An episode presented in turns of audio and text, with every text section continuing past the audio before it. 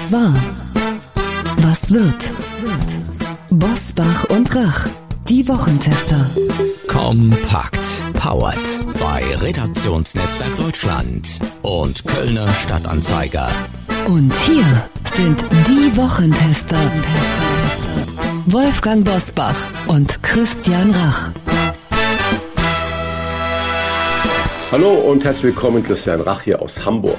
Hallo auch von Wolfgang Bosbach aus Bergisch Gladbach. Sie hören die Wochentester kompakt, Ihr News- und Debatten-Update am späten Donnerstagabend mit dem Besten aus der neuen regulären Folge vom Freitag. Mit dieser Kompaktausgabe sind Sie in 30 Minuten früher und schneller informiert mit unserem Wochenrückblick und dem Wochenausblick. Was war? Was wird? Heute unter anderem mit einer Einordnung des dreitägigen Verhandlungsmarathons der Ampelkoalition und zum Staatsbesuch von König Charles in Deutschland. Heute zu Gast bei den Wochentestern Steffen Kampeter. Der Hauptgeschäftsführer der Arbeitgeberverbände BDA appelliert an die Deutschen, mehr Bock auf Arbeit zu haben. Den Wochentestern erklärt er, was er damit genau meint und warum der Megastreik in dieser Woche falsch war. Die Frage, ist es verhältnismäßig für eine Forderung im öffentlichen Bereich, in breiten Bereichen der privaten Wirtschaft Störmaßnahmen zu machen? Und nach meiner Auffassung war das unverhältnismäßig, das war rechtlich fragwürdig. Da ist Verdi über das Ziel hinausgeschossen. Auch wenn Streik das Salz in der Suppe der Sozialpartnerschaft ist. Ich glaube, da haben sie es richtig kräftig versalzen und die Legitimität von Streiks indirekt in Frage gestellt. Rainer Maria Schießler. Der katholische Pfarrer gilt durch seine unkonventionelle Seelsorge als einer der bekanntesten Kirchenmänner in Deutschland. Sein Ostercrashkurs und wie für ihn Kirche sein muss, die die Menschen erreicht. Heute bei den Wochentestern. Wie oft sage ich das an meinen Kollegen, wenn ihr da in der Kirche drüben seid, habt bitte euer Publikum im Blick. Das sind nicht Theologen, das sind nicht Studierte, das sind einfache Leute. Ihr müsst die Kunst beherrschen, das Wort runterzubrechen. Meine Gegner, die da mir vorwerfen, ich würde das Wort Gottes banalisieren, ich würde so einfach drüber reden, da sage ich, schwieriger geht's nicht, weil es nicht mehr ankommt nicht weil Latein einmal die Kirchensprache war und teilweise immer noch ist, wo wir uns vom normalen Volk abgesetzt haben. Du setzt dich ja mit der normalen Sprache ab, wenn du über Themen redest, die sie nicht interessieren, wenn du Bibeltexte auslegst, wie sie keinen etwas angehen haben. Ich gehe nicht am Sonntag in die Kirche, um eine Exegese zu hören. Ich gehe da nicht rein, um eine Geschichte zu hören. Ich gehe da nicht rein, damit mir jemand äh, Kirchengeschichte erklärt, sondern damit mir jemand in mein Leben reintritt. Das, das brauchen wir. Die vollständigen Gespräche hören Sie in unserer regulären Folge am Freitag ab 7 Uhr. Wolfgang Bosbach und Christian Rach sind die Wochentester. Tester, Tester. Werbung. Trigema, Deutschlands größter Hersteller von Sport- und Freizeitbekleidung, hat ein exklusives Angebot für unsere Hörerinnen und Hörer entwickelt, zu dem Sie gleich mehr erfahren. Doch zunächst würde ich von dir, lieber Christian, gerne wissen, was verbindest du mit Trigema? Trigema, da denke ich an äh, Made in Germany, unternehmerische Verantwortung, qualitativ hochwertige Textilien und natürlich auch an Familienunternehmer Wolfgang Krupp und natürlich auch muss ich sagen, an die Werbung mit dem Affen, die sicherlich alle schon mal vor der Tagesschau gesehen haben. Ja, besser kann man es nicht auf den Punkt bringen. Viele denken ja immer Textilien aus Deutschland. Das war einmal.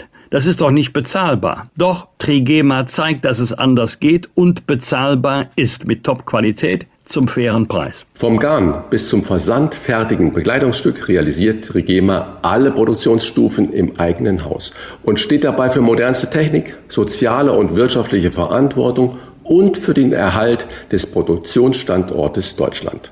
Wir haben Trigema getestet und sind überzeugt, das ist echte Nachhaltigkeit, die man gerne trägt. Mit dem Rabattcode Wochentester 10 sparen Sie 10% auf den gesamten Warenkorb im Trigema Online-Shop. Und obendrauf erhalten Sie kostenlosen Versand innerhalb Deutschlands. Hier noch einmal der Rabattcode Wochentester 10. Zur Aktion und zum Online-Shop gelangen Sie über folgenden Link trigema.de slash Wochentester. Alle Informationen zum exklusiven Trigema Wochentester Rabatt finden Sie selbstverständlich auch in unseren Show Notes. Wie war die Woche?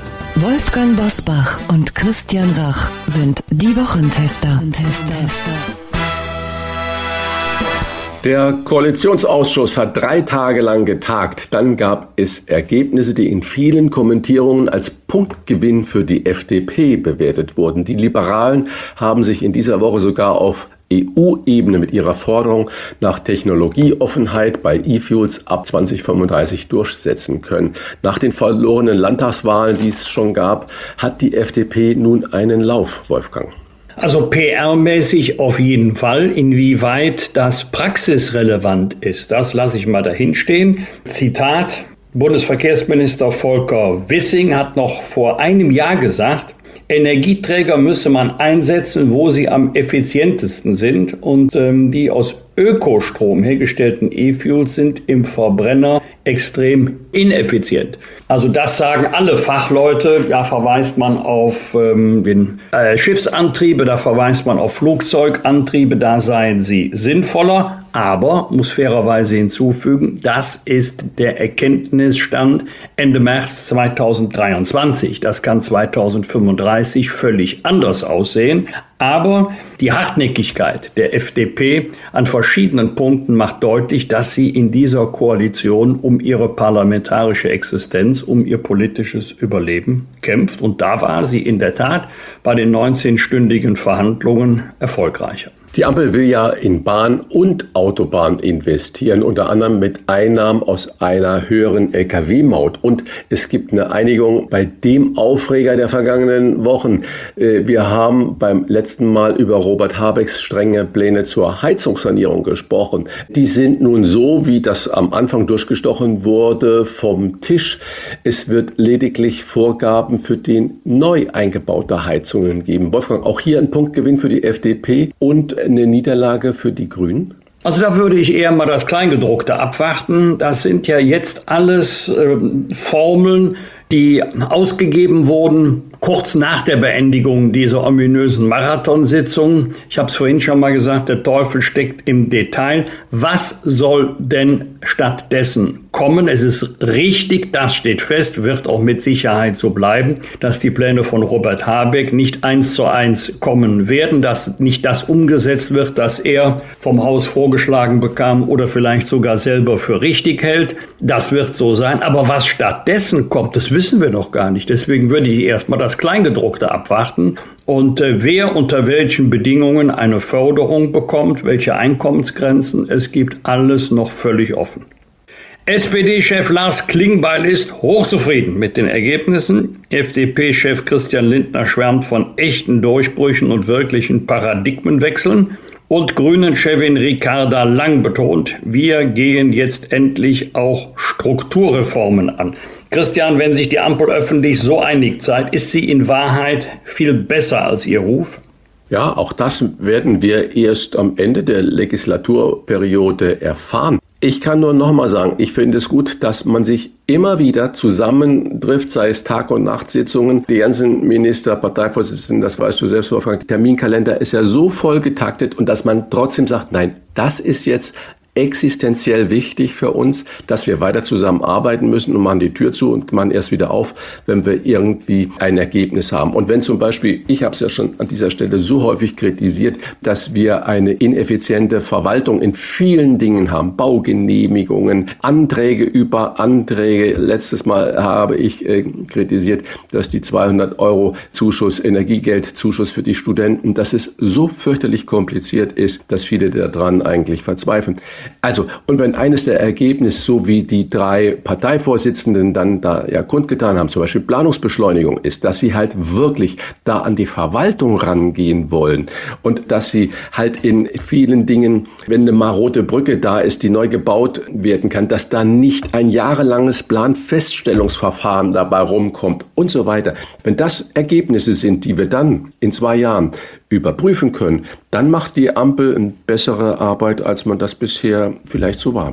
Ja. Und äh, welchen Anteil, was ist deine Einschätzung, welchen Anteil hat der Bundeskanzler an dem Verhandlungsergebnis? Das sehe ich so ähnlich, wie du das vorhin auch gesagt hast. Ich glaube, es ist eher eine Stärke von Scholz, dass er eben nicht eine Basta-Politik dann da durchsetzt. Er hat ja zu diesem Mittel schon mal bei der äh, Laufzeit der Atomkraftwerke gegriffen. Wenn das aber der Stil der Koalition wäre, dann dann würden wir das Ende der Legislaturperiode nicht erleben. Ich glaube, dass in diesen Verhandlungen Scholz nicht auf dem größten Stuhl sitzt, sondern dass er auf einem Stuhl gleicher Höhe und gleicher Polsterung sitzt und dass am Ende er natürlich die Richtlinien vorgibt. Das ist richtig, aber ich würde es eher als eine Stärke bezeichnen innerhalb dieser 20 Stunden, wenn man denn schon so lange redet, dass man gleichberechtigt redet und nicht sagt, ich habe aber vier Prozent mehr bekommen als du, sondern dass man sagt, okay, wir wollen was für dieses Land tun und äh, deswegen müssen wir gucken, wie wir alle unter einen Hut bekommen. Und wenn da nur ein einziger oder eine einzige den äh, Ton vorgeben würde, dann wäre das ganz schnell am Ende. Und insofern glaube ich, dass der Scholz kann ihn in vielen, vielen Dingen ähm, kritisieren, was Kommunikation angeht, was Öffentlichkeitsarbeit direkt angeht und so weiter, aber dass er in dem Punkt gar nicht so schlecht Figur macht. König Charles III. ist zu Gast in Deutschland. Zum Abschluss seines ersten Staatsbesuchs wird er auch meine schöne Heimatstadt Hamburg kommen. Alexander von Schönburg, royaler Experte der Bildzeitung, ja, sowas hat auch die Bildzeitung, will aus sicherer Quelle erfahren haben, dass Charles diesen Besuch als Zeichen seiner einzigartigen Liebe zu unserem Land verstanden wissen will. Denn es ist sein erster Staatsbesuch als König überhaupt. Wolfgang, die Rede im Bund Bundestag, der Kranz am Mahnmal, kann dieser Staatsbesuch der Auftakt einer neuen deutsch-britischen Freundschaft sein? Ist das eigentlich doch ganz gut gewählt? Also sein erster Staatsbesuch als König überhaupt. Das ist schon ein Zeichen. Darüber können wir so je nach mentalem Temperament stolz oder glücklich sein.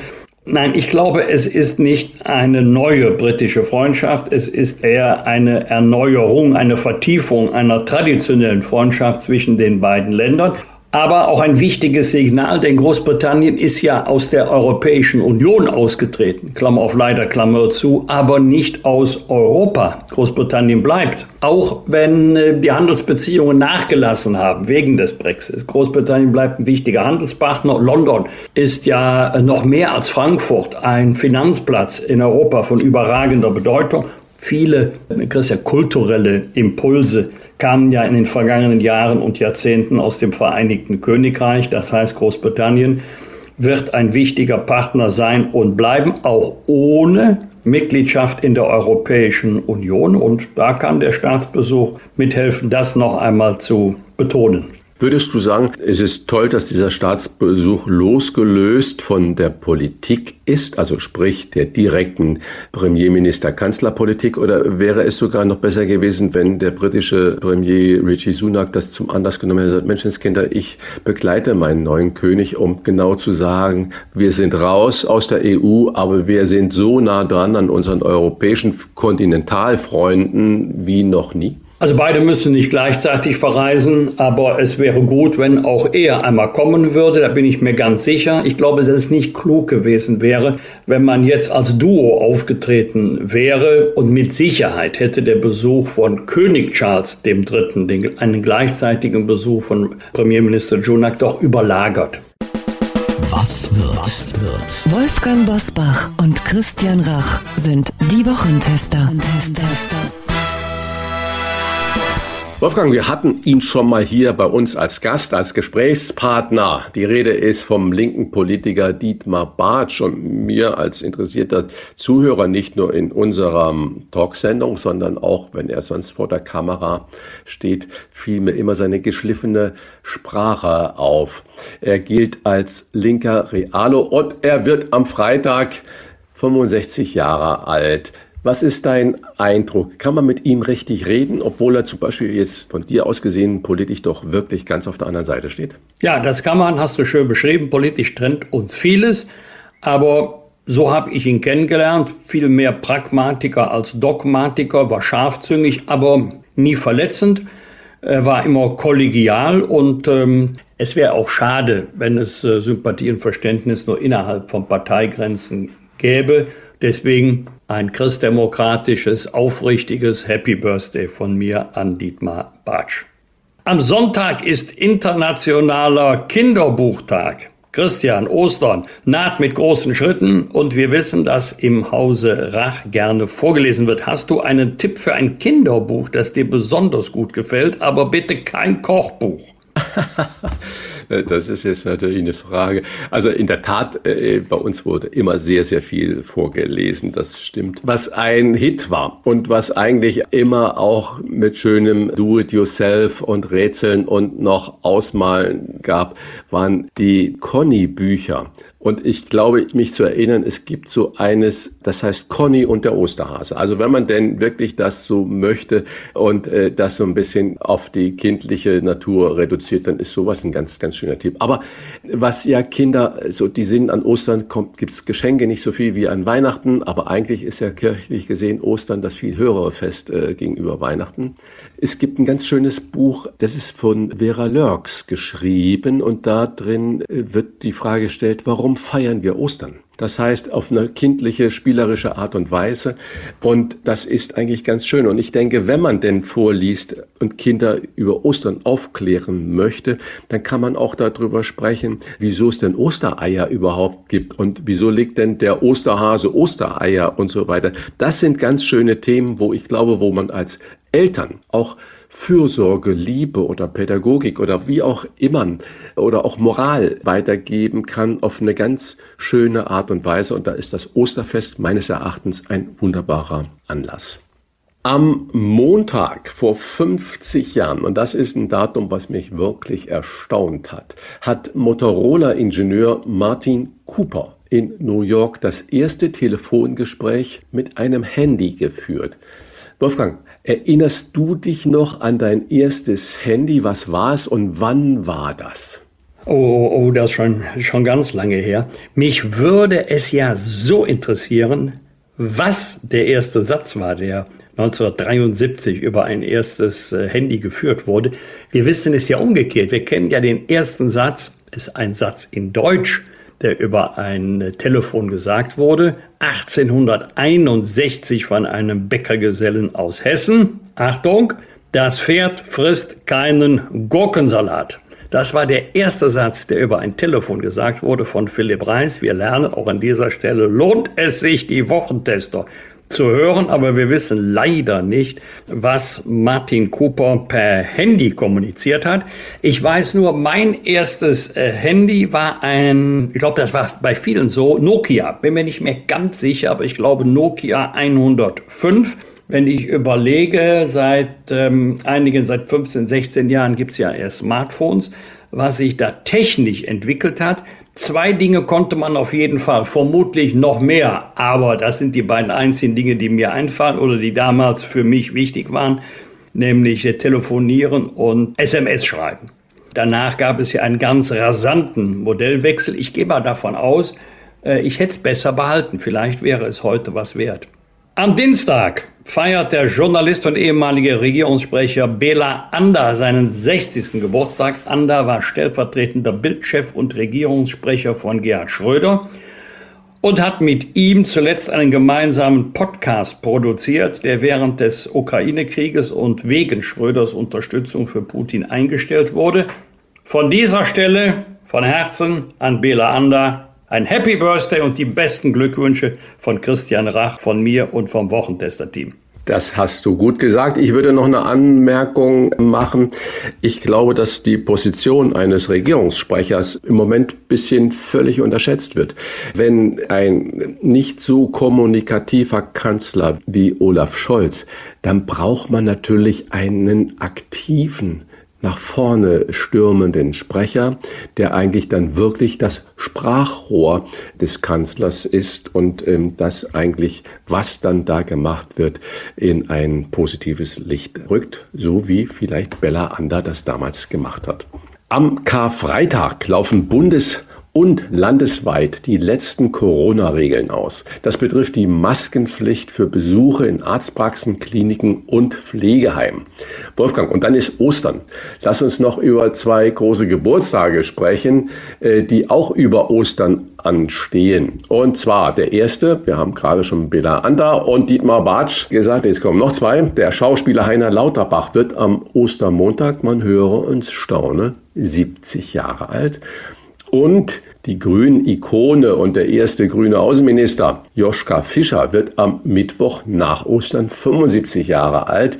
Natürlich auch an diese beiden tollen Menschen herzlichen Glückwünsche von uns beiden und mit der Frage, was verbindest du denn mit Heiner Lauterbach und auch mit Joschka Fischer?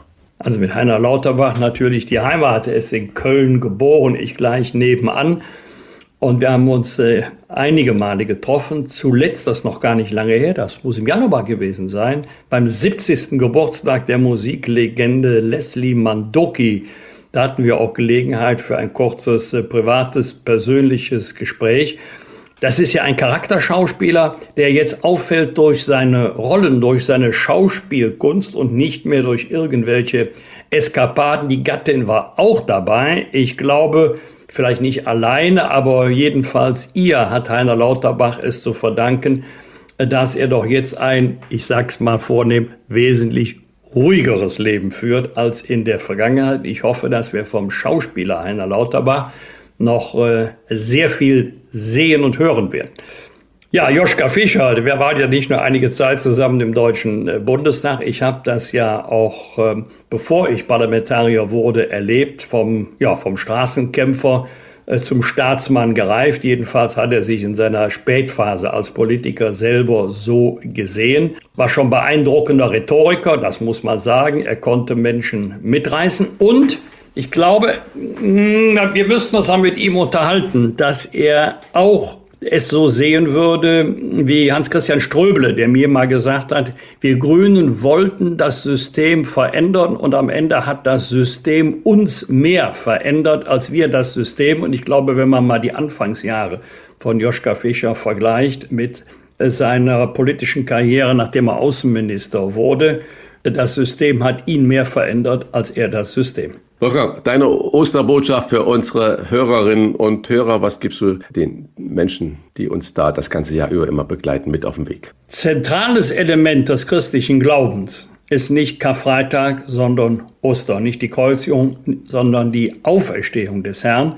Das ist auch so ein bisschen ein Lebensmotto, gerade in schwierigen Lagen. Der Tod hat nicht das letzte Wort, sondern die Auferstehung. Wir leben weiter, auch wenn wir gestorben sind. Und wir leben in unseren Kindern und Enkelkindern weiter. Unsere Seelen werden weiterleben. Und deswegen ist auch die christliche Botschaft keine traurige, sondern sie ist eine frohe Botschaft. Und ich würde mich ja von Herzen darüber freuen, wenn es meiner Kirche wieder möglich wäre, jenseits aller Skandale, diese frohe Botschaft wieder mehr Menschen zu vermitteln, damit nicht noch mehr von der Kirche abfallen, nicht vom Glauben abfallen, aber vom Glauben an ihre Kirche. In dem Sinne wünschen wir beide unseren Hörerinnen und Hörern doch wirklich, wie du sagst, frohe Ostern. Ja, von Herzen von mir auch. Bosbach und Rach.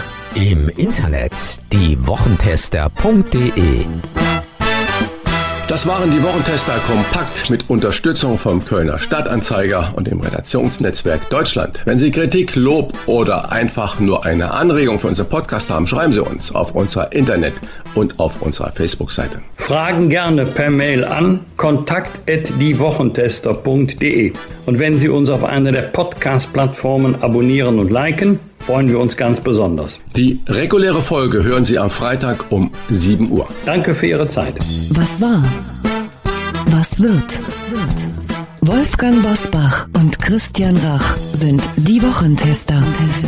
Ein maßgenau Podcast. Powered bei Redaktionsnetzwerk Deutschland und Kölner Stadtanzeiger.